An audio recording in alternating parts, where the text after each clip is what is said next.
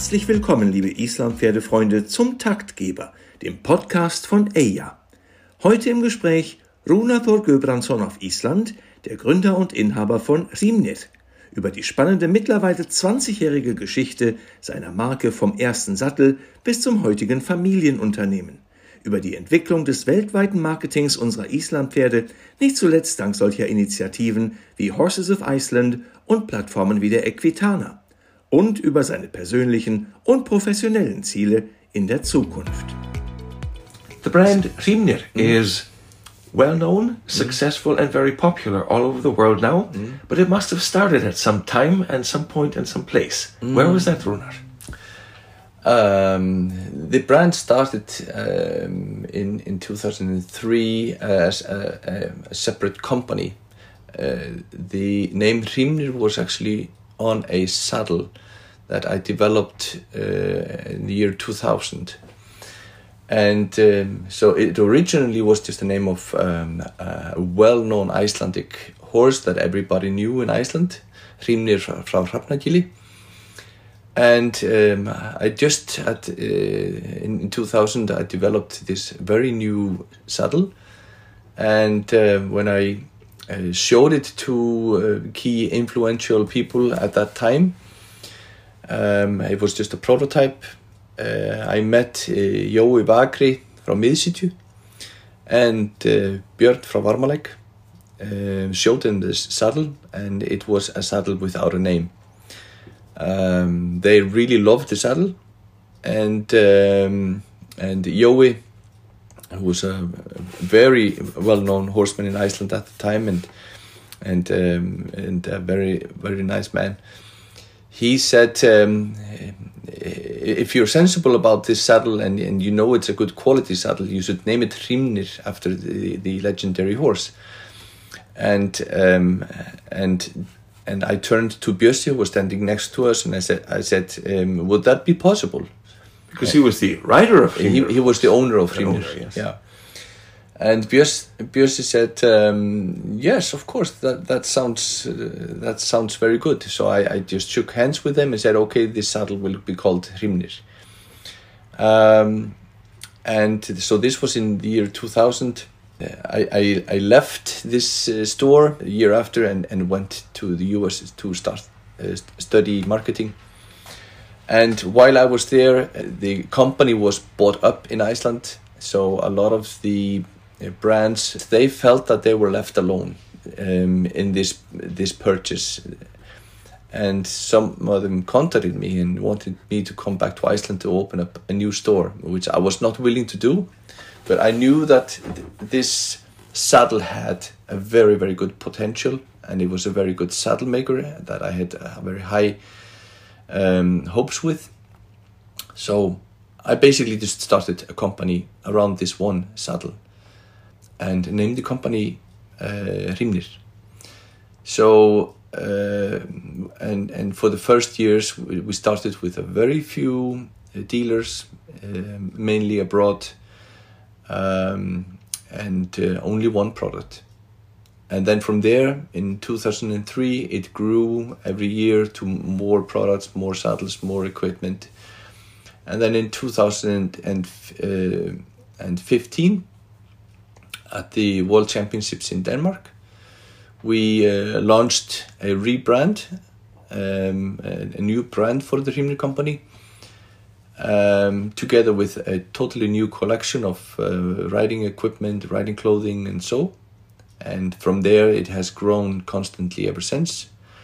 And um, and today we are about ten people, um, most of us located here in Iceland, where we are doing all the product development and sales and so. But our our operation is run from Germany.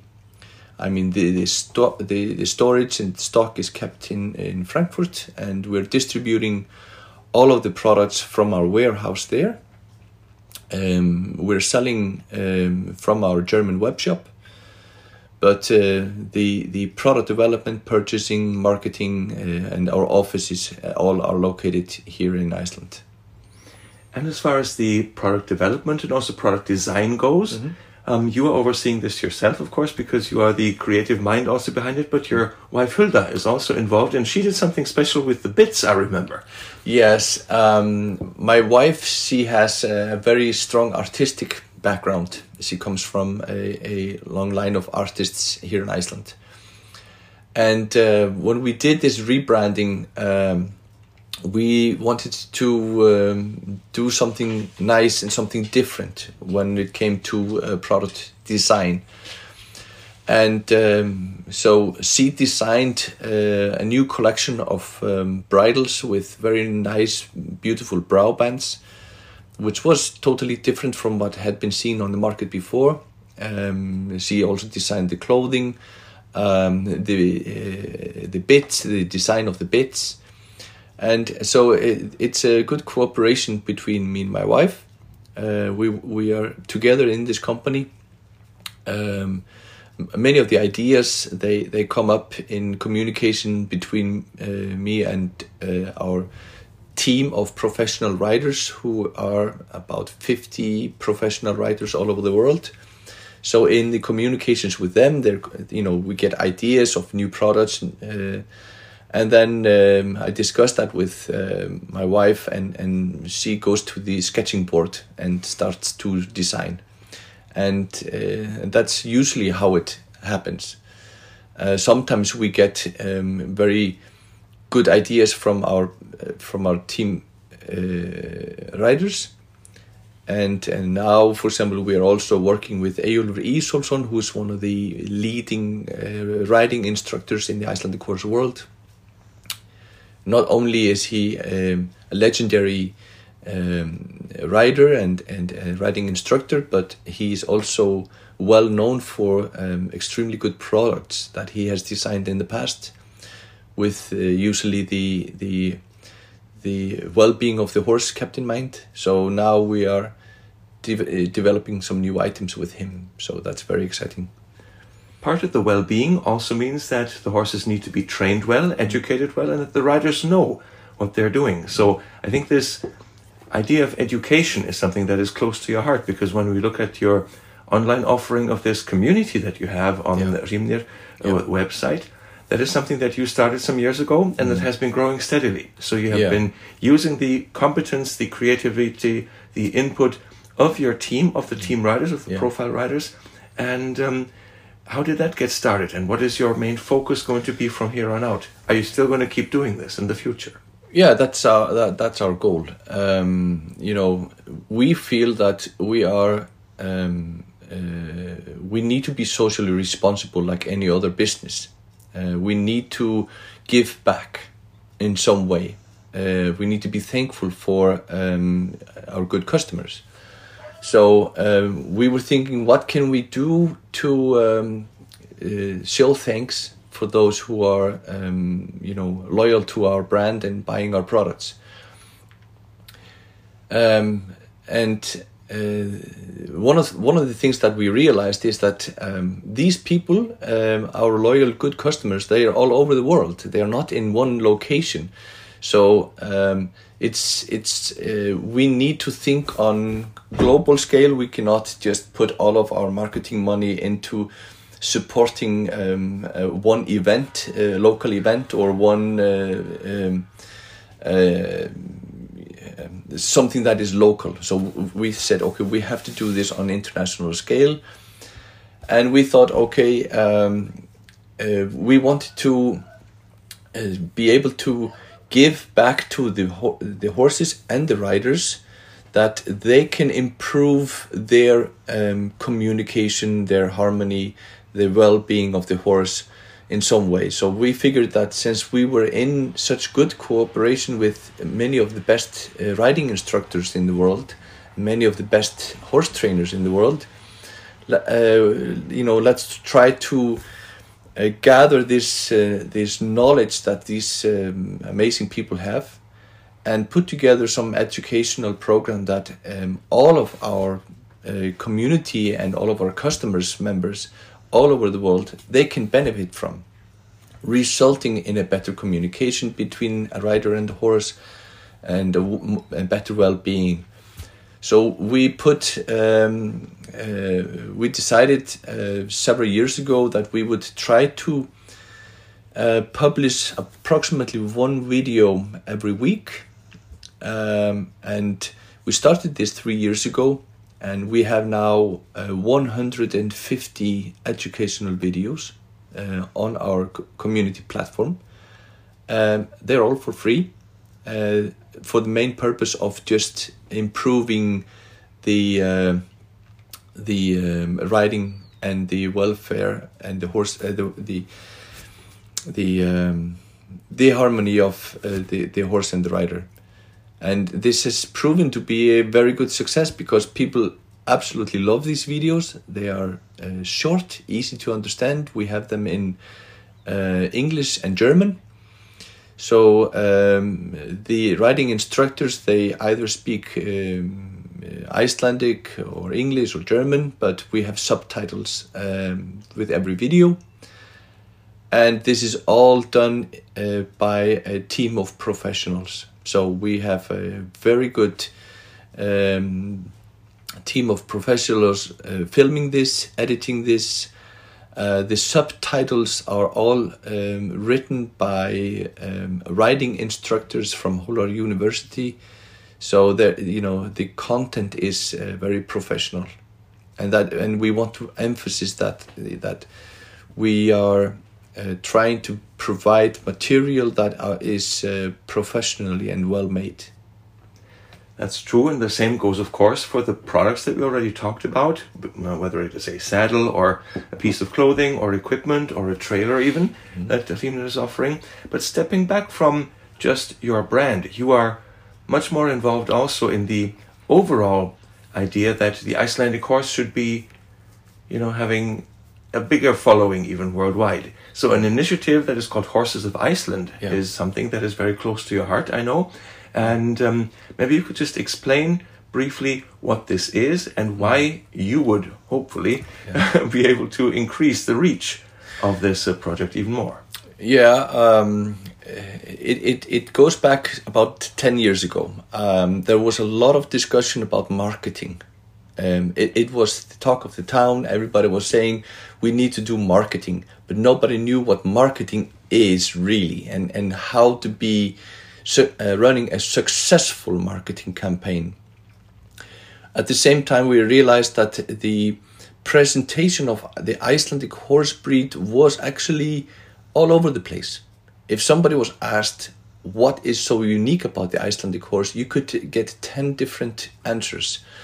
Um, so I realized that that what we needed to do, we need to make um, a, a better um, common understanding among everybody who is promoting the Icelandic horse what we want to promote.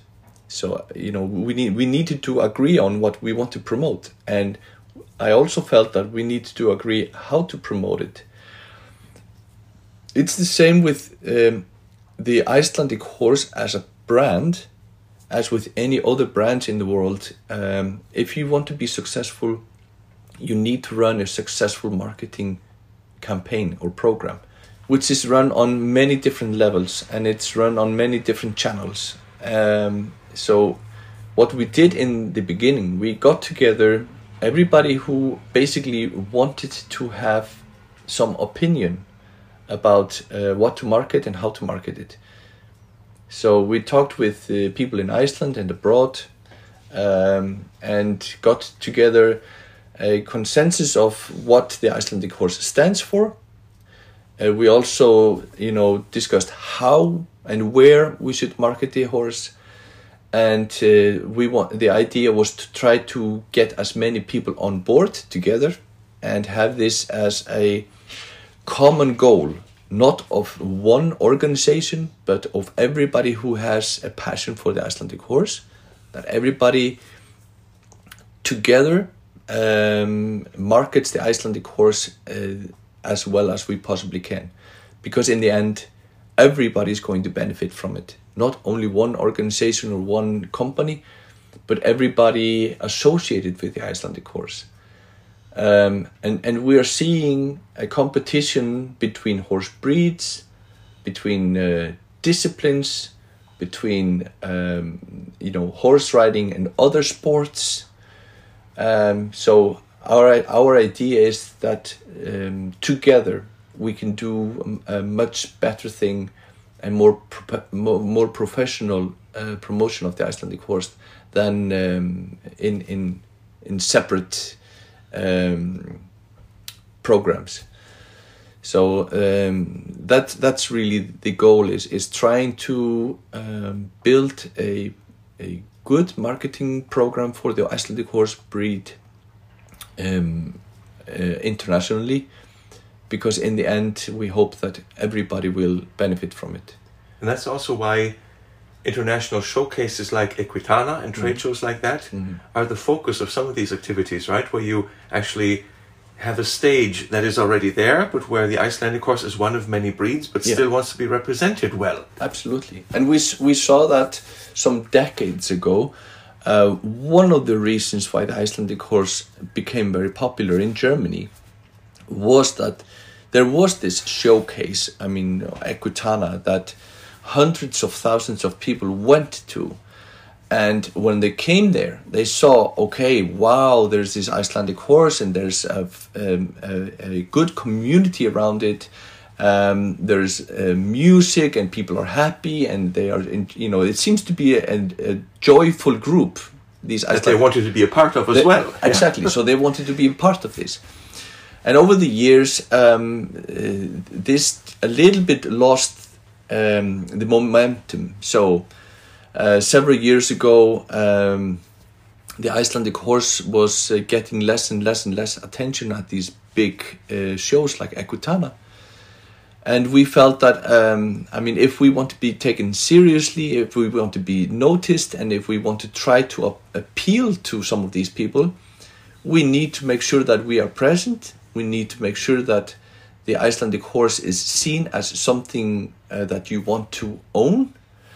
So um, so that's why we we feel that um, a show like Equitana is very important as being one of the biggest horse shows in Europe to be present and to uh, showcase the Icelandic horse in a way that we who have a real passion for the horse we want to show the horse. We want to show it uh, as a beautiful horse, a good companion, uh, something that you can uh, enjoy uh, having at your at your home or at the stable and and uh, as a riding horse.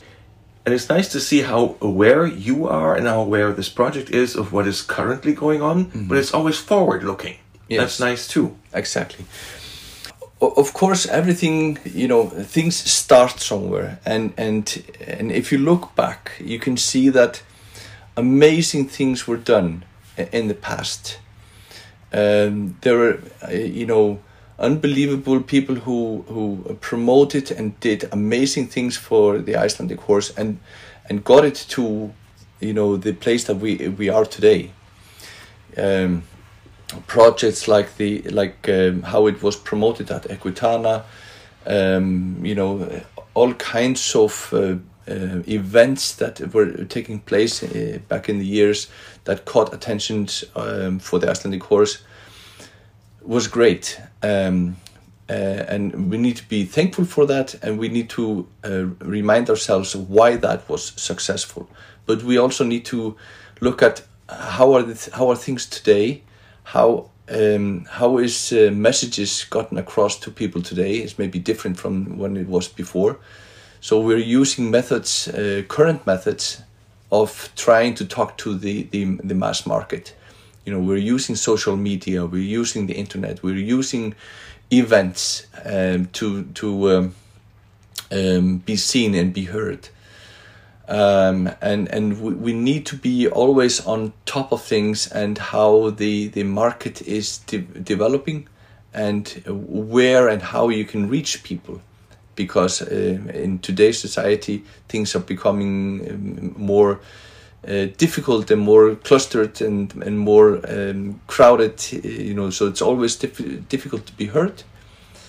So um, you always ha- always have to fin- find new initiatives and new ways to to reach people, and that's one of the things that we're doing with uh, this project, Horses of Iceland, is is you know using uh, the uh, the knowledge and experiences of the people who are most successful in this industry, and learning from them and using this um, knowledge to to reach new markets. And finally, Runar, what is your personal goal? You've talked about your professional side of things, of course, with the Hrímnir brand, also with um, an initiative like Horses of Iceland. But when it comes to you, the horseman, the Yeah. father, the Icelander, Yeah. who still has a global view of things. Yeah. What is your dream? What is your goal? Well, of um, uh, my my dream and my goal is um, it's all Connected, intertwined and yeah. interconnected. Um, you know, my my uh, my company Hrímnir is a passion, uh, just like horses are my passion, and it's a lifestyle. And my my whole family is um, is um, part of this passion. So we are um, breeding horses. We've been breeding our own our own horses for uh, decades. Um, hopefully, uh, we are continuing to improve our breeding all the time. We are now breeding horses from Hrimnisholt, um, and and we have some some very promising young horses coming up in our our horse breeding. But then uh, we also have uh, in our stable um, just excellent riding horses that uh, we buy from from friends because uh, we find it it is very important that everybody has um, uh, a horse that fits their um, needs and their interest level. So um, at the moment we have uh, uh, even our um, daughters-in-law who are just starting uh, horse riding. Uh, we we have horses for them also, so everybody is riding together. And in the summers we go on on long horse tours for several days in the highlands. Uh, we need to have a lot of horses for that also. Um, and and that's actually um, I would say a little bit uh, the goal. I think because because you asked, you know, what is my goal? Is um, uh, this is how I uh, see that we can connect all these things? Is that we have um, amazing horses, um, some of them from our own breeding. Uh, we are experiencing having beautiful memories together as a family on horseback. We're using the equipment that we design ourselves and we are testing them. Um, the best testing that we are doing on our product development is always done in these long uh, highland tours because then you really see how uh, well the products are performing in difficult conditions. And and um, so this this is a little bit the goal to be able to create uh, beautiful memories with the family um, with the horses that you're breeding with the equipment that you're making and um, made by the company that that is uh, your your lifestyle and what you live for so you, therefore you're able to connect all these different things you know the hobbies the work the family in into one but all associated with the, the Icelandic horse. Thank you, Runar, mm. and all the best to you and your family. Yeah, thank you.